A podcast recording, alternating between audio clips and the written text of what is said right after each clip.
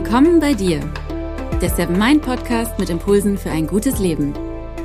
Für alle, die mehr Achtsamkeit und Gelassenheit in ihren Alltag bringen möchten. Hi und herzlich willkommen zum Seven Mind Podcast. Mein Name ist René Träder und das ist die 93. Folge. Letzte Woche hatte ich ein Gespräch mit einer Führungskraft. Er meinte zu mir, dass er für sich persönlich Achtsamkeit interessant findet. Er würde aber keinen Achtsamkeitsworkshop für sein Team anbieten, weil er die Leute nicht zu Egoisten erziehen möchte. Ich finde das immer wieder sehr spannend, was alles mit Achtsamkeit verbunden wird. Aus meiner Sicht bedeutet achtsam zu sein nämlich gar nicht, dass man egoistisch ist oder unbedingt egoistisch werden muss. Achtsamkeit bedeutet ja erstmal nur, dass man seine Aufmerksamkeit auf etwas richtet. Das können natürlich eigene Bedürfnisse sein. Das können aber auch Dinge im Außen sein. Das kann die Natur sein. Das können aber auch andere Menschen sein. Ich erlebe es immer wieder, wie Achtsamkeit in Teams eine Menge verändern kann. Und zwar zum Positiven. Nicht, weil da plötzlich ganz viele Egoisten sitzen. Wenn man nämlich achtsam miteinander umgeht, entstehen weniger Konflikte und die, die entstehen, lassen sich besser bearbeiten. Achtsamkeit wirkt sich positiv auf die Kommunikation aus, stärkt das Vertrauen und kann zu mehr Respekt führen. Ganz zu Beginn ist Achtsamkeit sicher eher ich-bezogen, das würde ich auch sagen. Man lernt erst einmal in sich hineinzuhören, man lernt eigene Bedürfnisse wahrzunehmen und auszudrücken und so weiter. Genau das ist aber auch der Schlüssel, um Bedürfnisse von anderen wahrnehmen und würdigen zu können. Wenn man lernt, sich mit seinen eigenen Bedürfnissen auseinanderzusetzen und die auch ernst zu nehmen, dann kann man die Bedürfnisse von anderen gar nicht mehr ignorieren. Das geht dann eigentlich gar nicht mehr, weil man ja dafür dann sensibilisiert ist. Und wenn Menschen sich egoistisch verhalten, dann nicht dadurch, dass sie mit Achtsamkeit in Kontakt gekommen sind.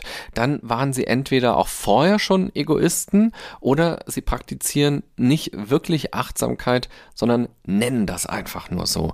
Wenn ich von Achtsamkeit spreche, meine ich etwas, was umfassender ist, als nur auf die eigenen Bedürfnisse zu achten. Wenn man nur das macht, verhält man sich eigentlich nur wie ein Baby das weint, wenn es Hunger hat, das lacht, wenn es einen Luftballon sieht oder einen Hund und wieder weint, wenn es sich in die Windeln gemacht hat. Vielleicht kann man das als eine erwachsene Form von Achtsamkeit bezeichnen, was ich meine. Das Ich spielt dabei eine große Rolle, aber immer auch im Einklang mit dem Du und dem Wir und auch mit den Dingen um uns herum. Deshalb möchte ich diese Folge dem Thema Team widmen. Ich stelle dir sieben Team-Skills vor. Zu jedem Aspekt könnte ich eigentlich eine eigene Folge machen, so viel steckt da drin, da es aber darum geht, dass diese sieben Skills möglich alle gemeinsam in einem Team vorhanden sind, stelle ich sie dir hier auch gemeinsam vor und gehe immer nur kurz darauf ein, was das konkret bedeutet und wie man diese Skills im Team etablieren kann. Diese Folge ist also ganz besonders interessant für alle, die eine Führungsposition haben oder in der Personalentwicklung arbeiten. Aber mein Ansatz ist auch, dass die Mitglieder eines Teams nicht nur passive Elemente sind, die nur innerhalb des Rahmens agieren können, der ihnen vorgegeben wird, der ihnen angeboten oder vorgelebt wird, den sie also vorfinden. Teams entstehen nicht nur top-down, also durch die Führung. Teams haben auch eine Eigendynamik. Und zwar durch jede einzelne Person. Das bedeutet, dass man die Kultur des Teams, in dem man arbeitet, zu einem gewissen Teil auch mitgestalten kann. Durch das eigene Verhalten kreiert man eben auch sein Team mit. Deshalb achte beim Hören gleich darauf, welche der Aspekte du besonders wichtig findest für dein Team und überlege mal, ob sie schon gut ausgebildet sind oder woran es mangelt und wie du dazu beitragen kannst, dass sich das Team gut entwickelt. Egal auf welcher Position du arbeitest und was deine ganz konkrete Aufgabe oder Funktion im Team ist.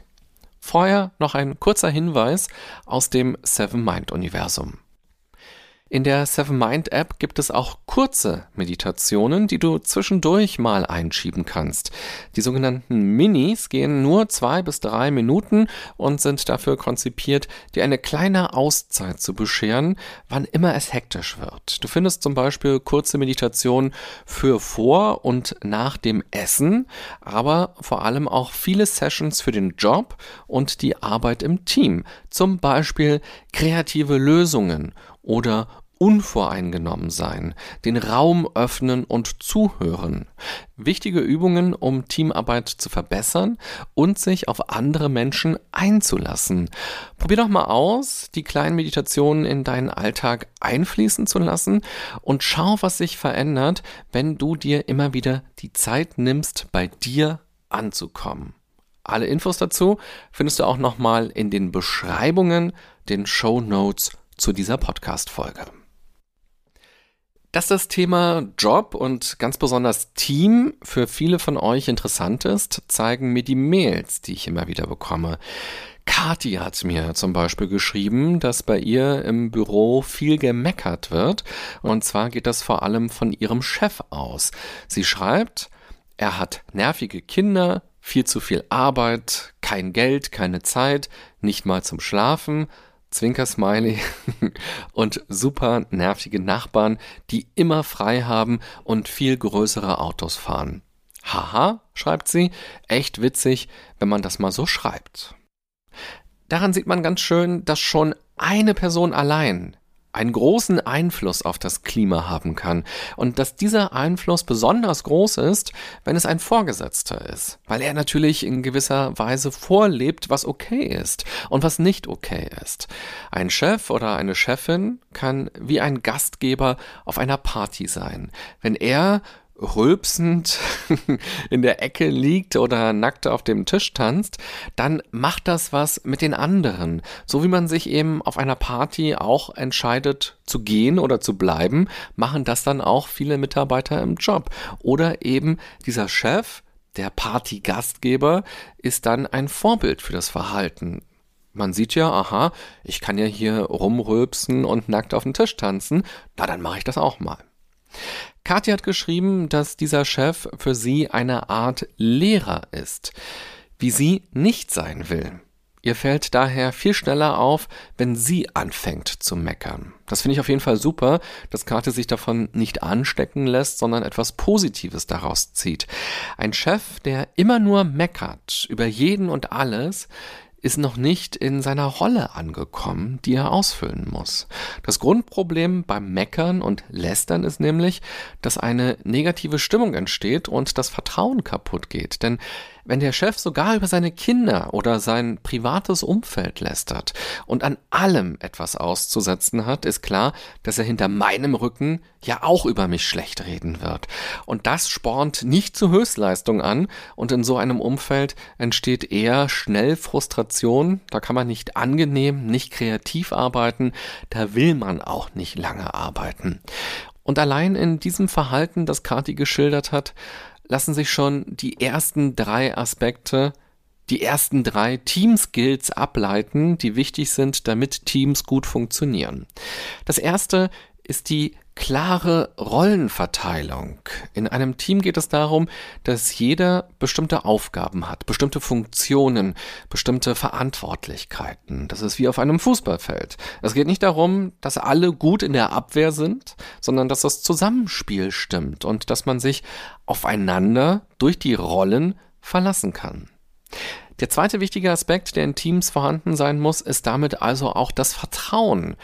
Wenn die Rollen definiert sind, sollte man darauf vertrauen können, dass sich jeder um seine Aufgaben kümmert. Vertrauen heißt auch, die Kontrolle abzugeben.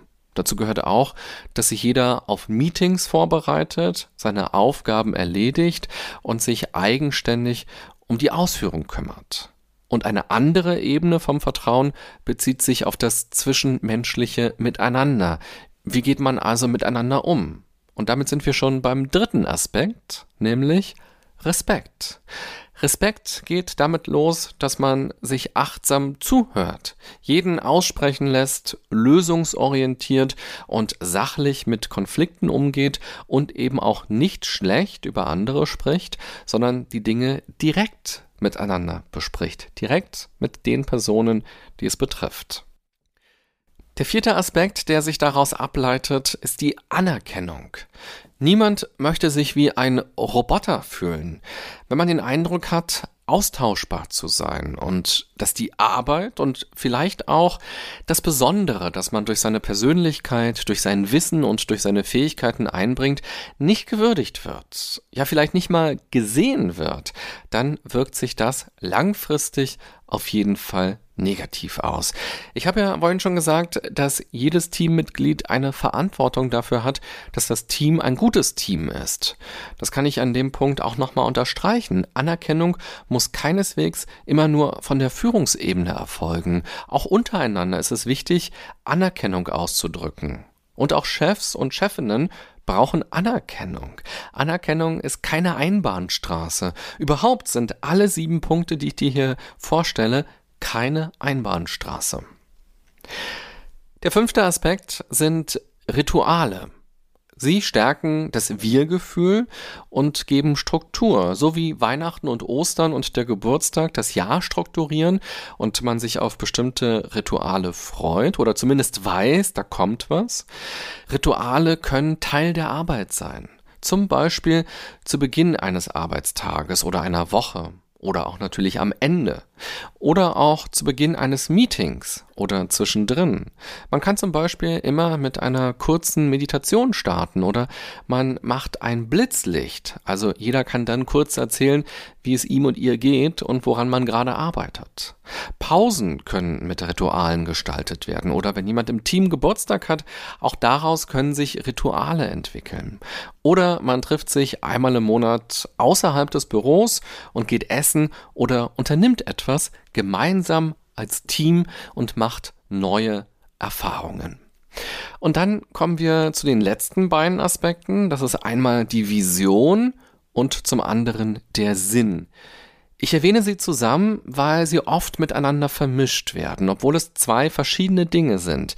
Die Vision ist ein langfristiges, großes Ziel, Dadurch können die alltäglichen Entscheidungen klarer getroffen werden, weil jeder weiß, in welche Richtung es gehen soll. Auch Unterziele lassen sich dadurch gut definieren, so dass sich jeder aus dem Team entsprechend einbringen kann. Und durch eine klare Vision kann man sich auch besser priorisieren als Einzelner. Mit Sinn ist gemeint, dass man sich mit den Zielen tatsächlich identifizieren kann. Ziele allein reichen nicht aus. Sie müssen Sinn machen. Sie müssen sich sinnvoll anfühlen. Und das gilt vor allem auch für die alltägliche Arbeit. Die schillerndste Vision nützt gar nichts, wenn man tagtäglich Dinge macht, die nicht zu einem passen oder eigenen Werten und Überzeugungen widersprechen. Ein Problem im Alltag sind zum Beispiel Meetings. Laut der Managementberatung Bain Company sitzen deutsche Führungskräfte pro Jahr für rund 7000 Stunden in Meetings.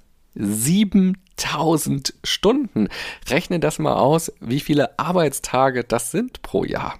Viele Meetings sind völlig überflüssig, beziehungsweise wären sie kürzer oder mit einer anderen Struktur, könnten sie durchaus fruchtbar sein. Hier geht es also darum, entweder den Sinn stärker herauszustellen oder Meetings dahingehend anzupassen oder auf sie zu verzichten, um keine Sinnkrisen aufkommen zu lassen, wenn man das ganz radikal formulieren will. Also Fazit. Du siehst, wenn man Achtsamkeit im Team leben will, hat das nichts mit egoistisch sein zu tun. Ich habe dir sieben Aspekte vorgestellt, die man als Team Skills bezeichnen kann, die also wichtig sind, dass das Team funktioniert und dass es eine gute, motivierte Stimmung gibt. Jeder kann dazu beitragen. Besonders viel Verantwortung haben natürlich Führungskräfte, aber auch als Teammitglied trägt man Verantwortung. Man ist ja Teil des Teams. Manchmal ist einem das auf den ersten Blick vielleicht gar nicht so klar, aber man kann diese Verantwortung jederzeit ergreifen. Und das will ich jetzt am Ende nochmal verdeutlichen, wenn ich alle sieben Aspekte nochmal kurz wiederhole und einen praktischen Bezug dazu herstelle.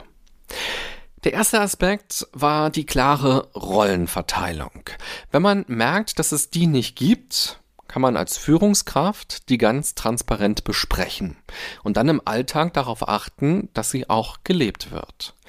Als Teammitglied kann man durch Fragen und Feedback ein besseres Bild von der eigenen Rolle bekommen und damit eben auch von den Zuständigkeiten und Aufgaben, die man hat und die andere haben. Und man kann diese klare Rolle natürlich auch ganz direkt einfordern, wenn sie einem fehlt.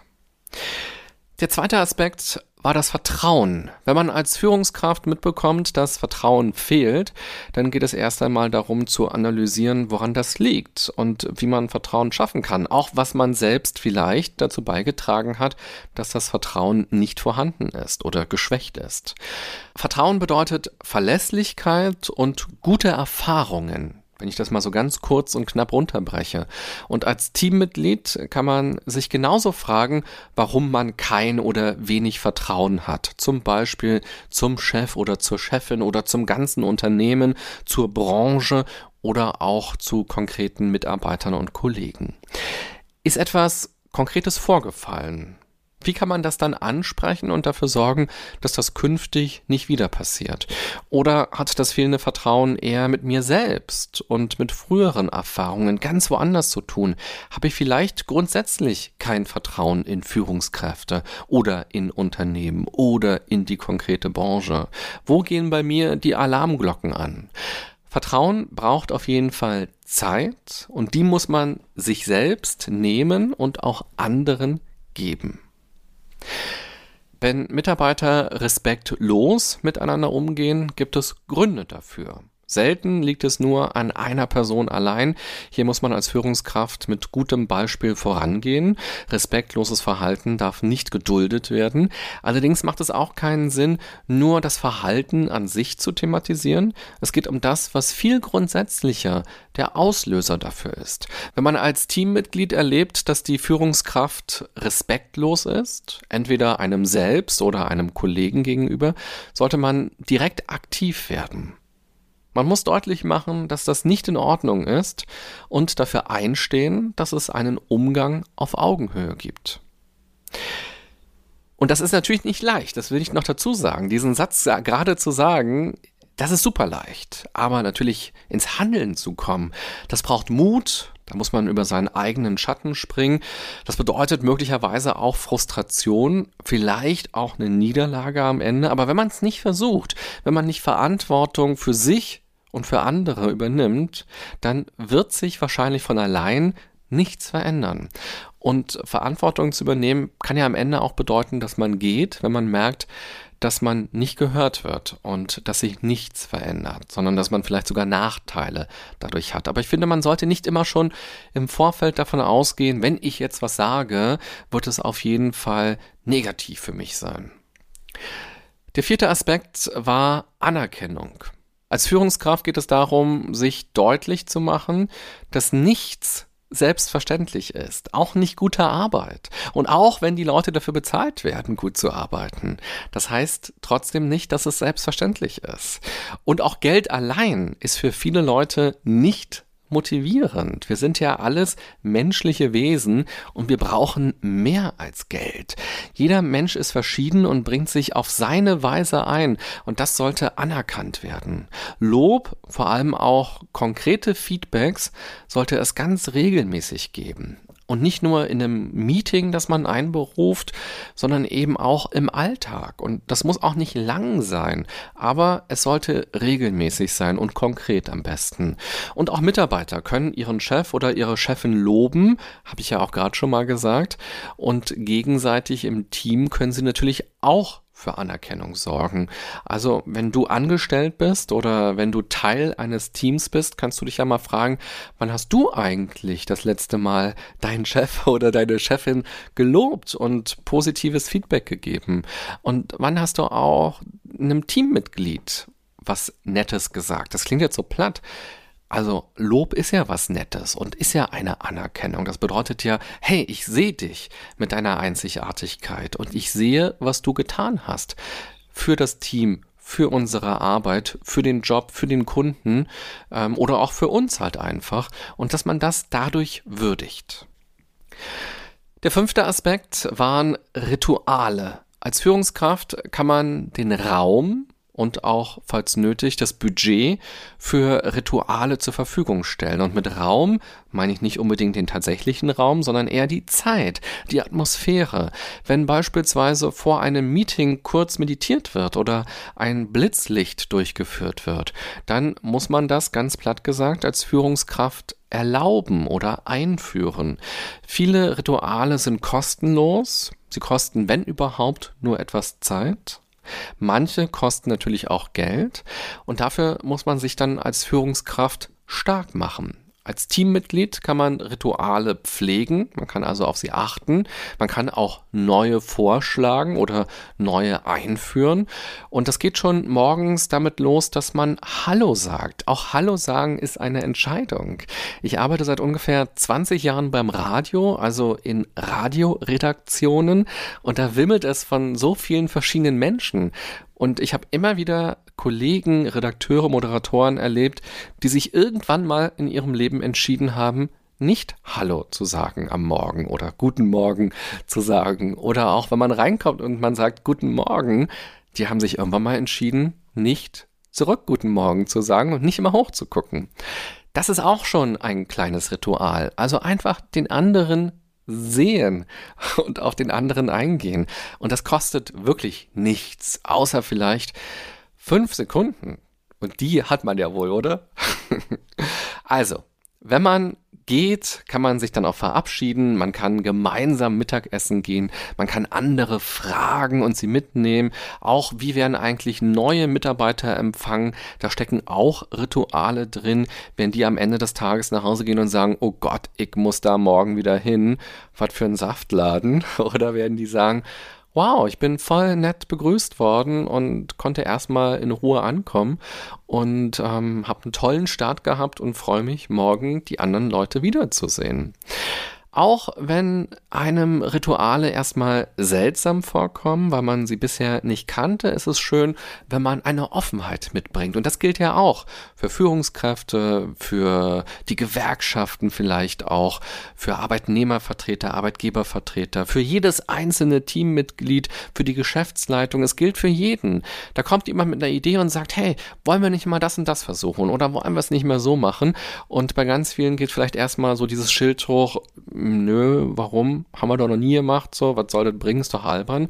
Und dass man sich also darauf einlässt und sagt, hey, lass uns das doch mal probieren. Der sechste Aspekt war die Vision. Hier sind natürlich ganz besonders Führungskräfte gefragt, die Vision klar zu kommunizieren bzw. zu entwickeln. Das geht durchaus auch mit dem Team zusammen. Als Teammitglied kann man aber fragen und dazu beitragen, dass man die Vision richtig versteht und man kann sich natürlich einbringen, um dieser Vision ein Stück näher zu kommen als Team, als Unternehmen. Und der siebte Aspekt war der Sinn. Führungskräfte können dazu beitragen, dass der Sinn von Aufgaben und Projekten und Zielen deutlich wird. Sie können die Aufgaben so verteilen, dass sie sinnvoll, also passend verteilt sind. Und Teammitglieder können für sich für Sinn sorgen, indem sie sich einbringen und sich Aufgaben suchen, die sie auf ihre Art und Weise erledigen können. Und damit können sie ihre Arbeit sinnvoll gestalten. Jetzt bin ich auf alle sieben Aspekte bewusst zweimal eingegangen, weil ich finde, dass es insgesamt doch sehr komplex ist und einen dadurch auch erstmal erschlagen kann. Die Frage ist ja sowieso, oh je, wo fange ich da jetzt eigentlich an? Und meine Antwort ist, das ist egal, wo du anfängst. Fang einfach irgendwo an. Am besten da, wo du die meiste Resonanz spürst, wo du merkst, ah, da habe ich Lust, mich tiefer damit auseinanderzusetzen. Oder wenn du schon bei dem, was ich gesagt habe, gemerkt hast, oh, hier hapert's bei uns im Team ganz besonders stark, dann fang doch direkt dort an, an der Hauptbaustelle quasi. Viele Aspekte gehören ja sowieso zusammen und bedingen sich. Das heißt, wenn man an dem einen arbeitet, dann wird man automatisch auch zu den anderen Dingen kommen. Und vor allem, es ist ja ein Prozess. Ein Team ist niemals fertig, sondern braucht eine kontinuierliche, achtsame Haltung von allen Teammitgliedern auf allen Ebenen. Genauso auch wie eine Liebesbeziehung niemals fertig ist. Und wenn man das Gefühl hat, jetzt ist sie fertig, dann wundert man sich meistens, dass sie nämlich kurz danach kaputt ist. Mich interessiert nun, was du über diese Aspekte denkst und vor allem, gibt es aus deiner Sicht, aus deiner Erfahrung heraus noch einen achten oder neunten Aspekt, der ebenfalls wichtig für Teams ist? Dann schreib mir doch gerne eine Nachricht und dann kann ich deine Gedanken dazu in einer der nächsten Folgen mal einfließen lassen. Und wenn du auch bestimmte Erfahrungen hast zu diesen sieben Aspekten, die ich erwähnt habe und vielleicht auch noch Tipps oder Impulse hast, kannst du mir das auch sehr gerne schreiben schreiben. Auch das kann ich dann demnächst mal einfließen lassen. Ich wünsche dir eine gute und achtsame Zeit in deinem Team, was auch immer Team für dich ganz individuell bedeutet. Und dieser Nachsatz sei mir noch erlaubt, auch wenn man selbstständig ist und nicht in einem Team arbeitet, so arbeitet man doch mit Teams zusammen, weil man Aufträge bekommt und wird dadurch ja übergangsweise zu einer Art Team, ein Satellitenteam vielleicht, kann man sich das so vorstellen. Man ist der Astronaut, der an der ISS andockt. All diese Aspekte, die ich hier gerade aufgezählt habe, gelten natürlich dort ganz genauso. Bis bald, bye bye, sagt René Träder.